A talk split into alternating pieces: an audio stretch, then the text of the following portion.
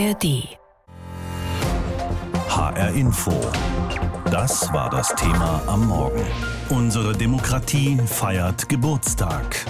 175 Jahre Paulskirchenparlament. Ja, morgen vor 175 Jahren, am 18. Mai 1848, versammelten sich in der Frankfurter Paulskirche die Mitglieder des ersten gesamtdeutschen Parlaments, um über eine freiheitliche Verfassung und über die Bildung eines deutschen Nationalstaats zu beraten. Wie es dazu kam, was am Ende dabei herauskam und inwieweit das Paulskirchenparlament als Wiege der deutschen Demokratie gelten kann, das erzählt uns jetzt unser Kulturreporter Jan Tussing. Im Jahr 1848 ist Frankfurt die Hauptstadt von Deutschland, genauer des Deutschen Bundes, denn das Deutsche Reich wird erst 1871 gegründet, sagt Dorothee Linnemann vom Historischen Museum in Frankfurt. Das ist oft nicht so im Blick, aber Frankfurt war der Sitz, der diplomatische Sitz des Deutschen Bundes. Nach 1815 mit der Gründung des Deutschen Bundes bekam Frankfurt mit dem Palais Turn und Taxis, was heute ja an der Zeile steht, auch einen Hauptstadtcharakter durch diese diplomatische Vertretung. In Frankfurt, also tagen 1848, die Vertreter der sehr absolutistischen deutschen Fürsten und verabschieden hier Gesetze für ihre Mitgliedstaaten. Im Februar des gleichen Jahres brodelt es auf der anderen Rheinseite. In Paris veranstalten die Franzosen eine Revolution. Zum dritten Mal schon.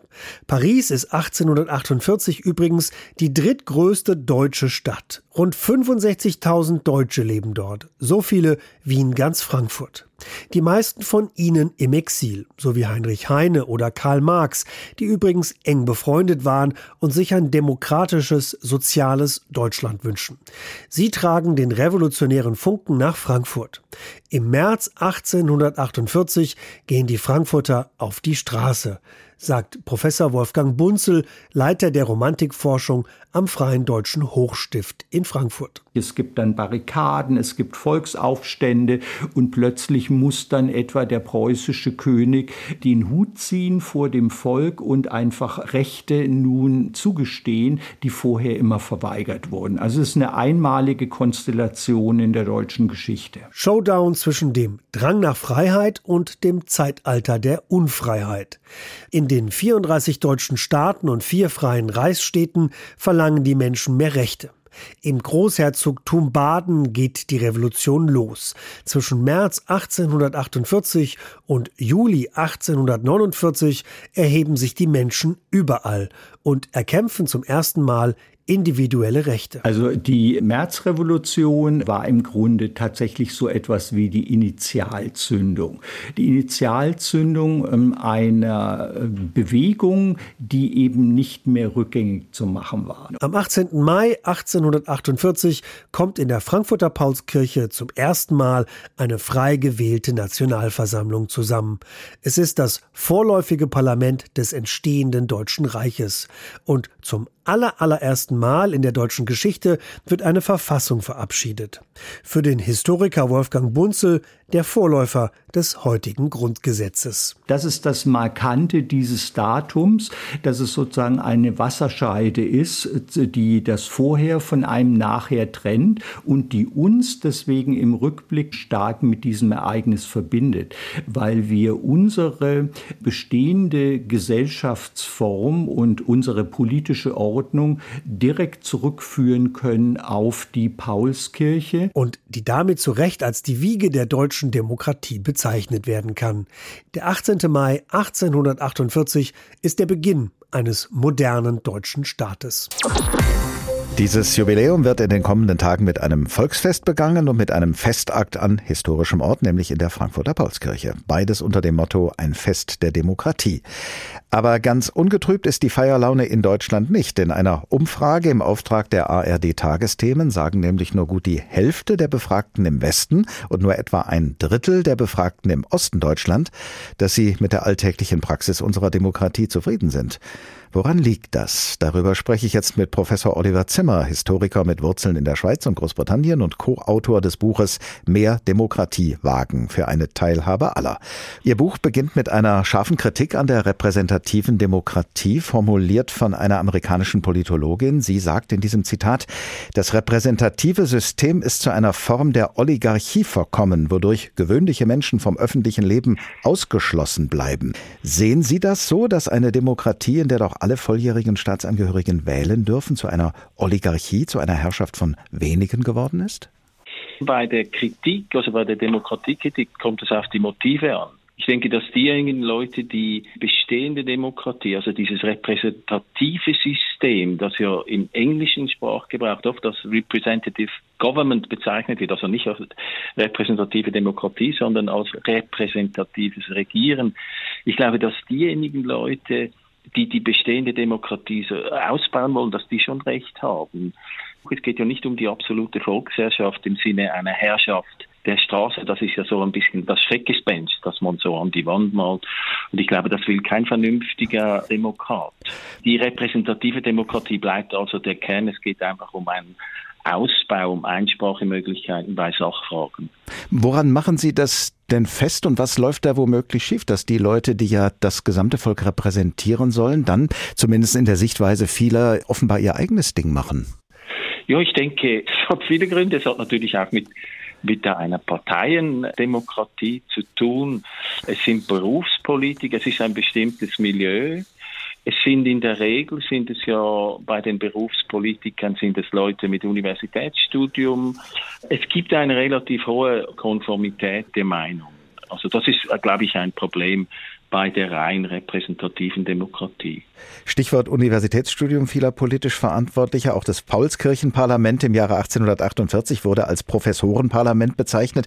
Aber ist es vielleicht unvermeidlich und vielleicht sogar sinnvoll, dass sich in einer Demokratie die Menschen, die über mehr Bildung verfügen, auch mehr einbringen? Ja, das ist sicher, sagen wir mal, auf der nationalen Ebene ist das sicher der Fall und bis zu einem gewissen Grad ist es wahrscheinlich auch unvermeidbar, aber ich glaube, es ist auch ein Problem. Aus dem angesprochenen Grund, weil es halt schon, ich meine, ich weiß nicht, wie Sie das sehen, aber also ich habe lange an einer Universität gearbeitet und das ist schon ein relativ großes, homogenes Milieu. Ja, man sagt zwar immer, wir haben doch verschiedene Meinungen und so, aber in den Grundfragen ist man sich eigentlich einig und differenziert sich ja dann auf der politischen Ebene, also die Politiker differenzieren sich ja dann oft über so irgendwelche Kampagnen, damit dann die Grenzen zu anderen Parteien noch deutlich werden. Also ich finde das schon ein Problem und ich glaube, es geht ja bei einer, sagen wir, beim Ausbau dieser Demokratie in Richtung mehr Partizipation geht es ja nur darum, dass die Leute auch mal widersprechen können, zum Beispiel über Referenden oder Initiativen. Also dieses Widerspruchsrecht, mit dem sich die Politiker, die Berufspolitiker dann herumschlagen müssen. Darum geht's ja eigentlich. Da sind wir beim Titel Ihres Buches, Mehr Demokratie wagen, ein Titel, der Bezug nimmt auf die berühmte Rede von Bundeskanzler Willy Brandt im Jahre 1969. In welchen Bereichen oder auf welche Weise sollten wir denn in Deutschland Ihrer Ansicht nach mehr Demokratie wagen? Ich lebe nicht in Deutschland, es steht mir nicht zu. Aber so, so haben Sie mehr Abstand und können uns genauer sagen, was ja, vielleicht besser laufen könnte bei uns. Ja, ich denke einfach, dass man als Experiment vielleicht im regionalen, also in den Länderkontext, dass man schon mal mit einer, äh, sagen wir, direkteren Form der Demokratie experimentieren könnte, dass man mal Initiativrecht zulässt und äh, vielleicht auch Referendumsmöglichkeiten, mal, mal sehen, wie das funktioniert. Also intellektuelle und universitär gebildete Politiker reden doch oft über Dialektik, also die Dialektik der Meinungen. Das sollte doch auch möglich sein, dass man sich äh, mit anderen, auch mit zum Teil überzogenen und provokativen Kritiken auseinandersetzt. Ich glaube, das ist gut für die Demokratie. Woher nehmen Sie äh. denn die Zuversicht, dass mehr Mitwirkungsrechte auch etwas bringen und dass sie tatsächlich auch ähm, in Anspruch genommen werden von Leuten? Die Wahlbeteiligungen ähm, sind ja nicht so doll, wie sie sein könnten oft. Ja, wenn Sie die Leute natürlich nur alle vier Jahre die Politiker wählen lassen, dann gibt es eigentlich relativ wenig Anreiz, um hier mitzumachen. Also es ist kompliziert. Zum Beispiel, wenn Sie in der Schweiz schauen, haben Sie ja bei den Abstimmungen haben Sie oft sehr tiefe Stimmbeteiligungen bei den Initiativen, bei den Referenten. Aber ich glaube, das gehört eben auch dazu, dass man in der direkten Demokratie, also in der, in der partizipatorisch erweiterten Demokratie, liegt es eben in der Selbstverantwortung auch der Bürger, dass sie entscheiden, ja, diese Vorlage, diese Sachvorlage ist mir jetzt besonders wichtig, da stimme ich ab. Aber es ist natürlich schon so, dass die stimmbetiefe Wahlbeteiligung ist natürlich vor allem ein Problem in Bezug auf Legitimation für die Politiker, die in einem rein repräsentativen System sind, weil das ist ja ihre einzige Legitimation, dass viele Leute abgestimmt haben, dass das Parlament dann wirklich so quasi das Volk repräsentieren soll, oder? Also in einer direkten Demokratie haben sie das bis zu einem gewissen Grad, haben sie das nicht mehr so stark. Die Leute können entscheiden, wo sie abstimmen und wo nicht, weil es nicht nur Wahlen gibt alle vier Jahre.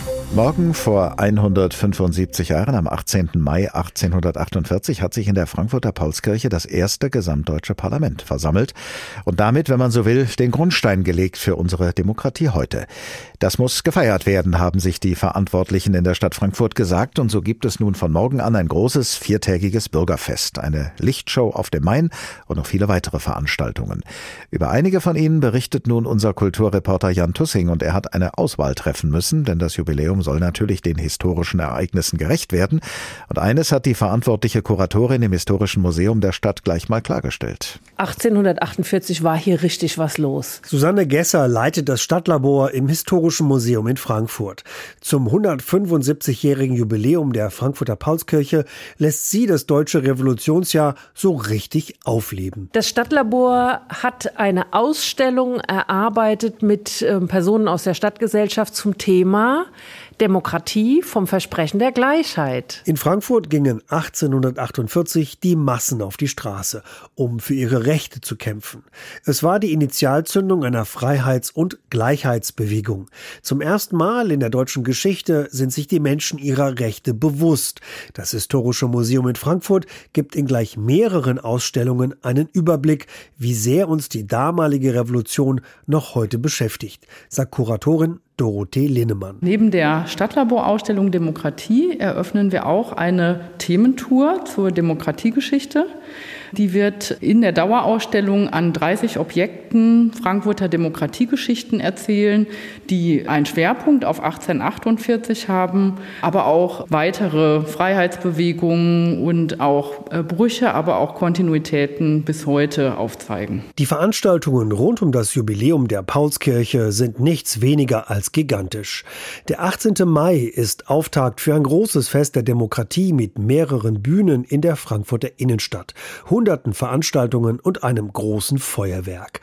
Aber schon im Vorfeld der viertägigen Feierlichkeiten eröffnen Dutzende Ausstellungen überall in Hessen, die sich mit der demokratischen Revolution von 1848 beschäftigen. Im Schloss Philippsruhe in Hanau zum Beispiel wird die Geschichte der Paulskirche in elf großen Bildern mit Playmobil-Figuren erzählt. Studierende der TU Darmstadt haben einen interaktiven Parcours geschaffen, der Erinnerungsorte aufzählt, an denen Menschen Menschen für Meinungsfreiheit in Hessen gekämpft haben. Für das 175-jährige Jubiläum finden zudem unzählige Theaterstücke und Konzerte statt. Und die Frankfurter Goethe-Universität widmet sich in einer Vortragsreihe der Paulskirche als ein Ort, der vom Streben nach Demokratie erzählt. Krönender Abschluss wird hier eine Podiumsdiskussion mit Architekten und Vertretern der Stadt zum geplanten Umbau der Paulskirche sein.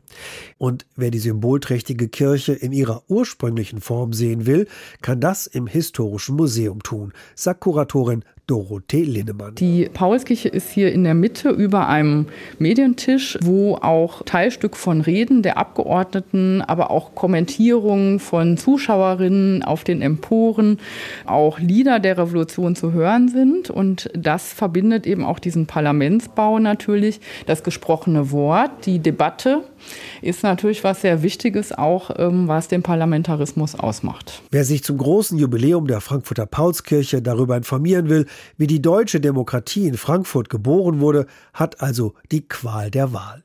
Alle Veranstaltungen, Orte, Events und Feierlichkeiten sind in einem hundertseitigen Heft der Stadt Frankfurt minutiös aufgelistet.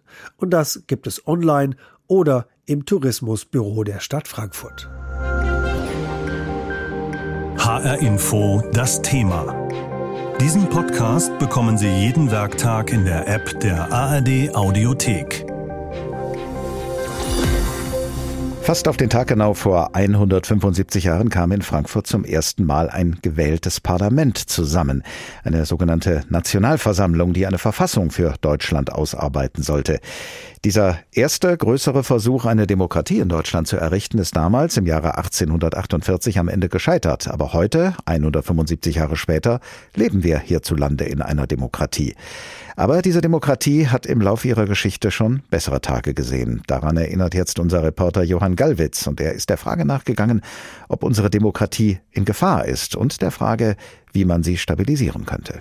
Demonstrierende mit Reichsflaggen, die die Treppen des Bundestags stürmen.